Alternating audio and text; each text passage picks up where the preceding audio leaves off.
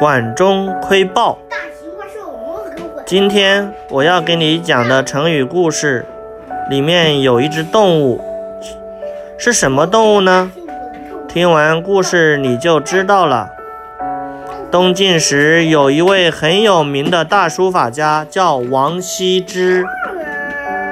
他有一个儿子叫王献之，从小特别聪明。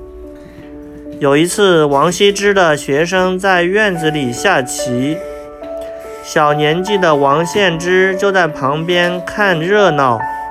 看了一会儿，他觉得这个棋局的胜负已经很明显了，就对要输了的那个人说：“你要输了。”那个人觉得王羲之就是个一个小孩，一个小孩怎么会懂下棋呢？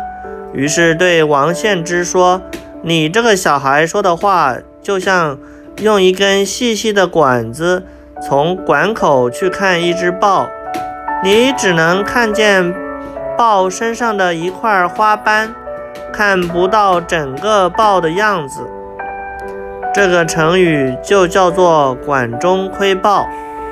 那么，“管中窥豹”到底讲的是什么意思呢？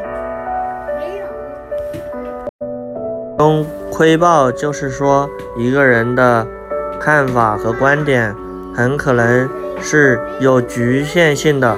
我们看到局部，很难推断出事物的全貌。和“管中窥豹”意思相近的成语有“坐井观天”。一叶障目不见泰山等。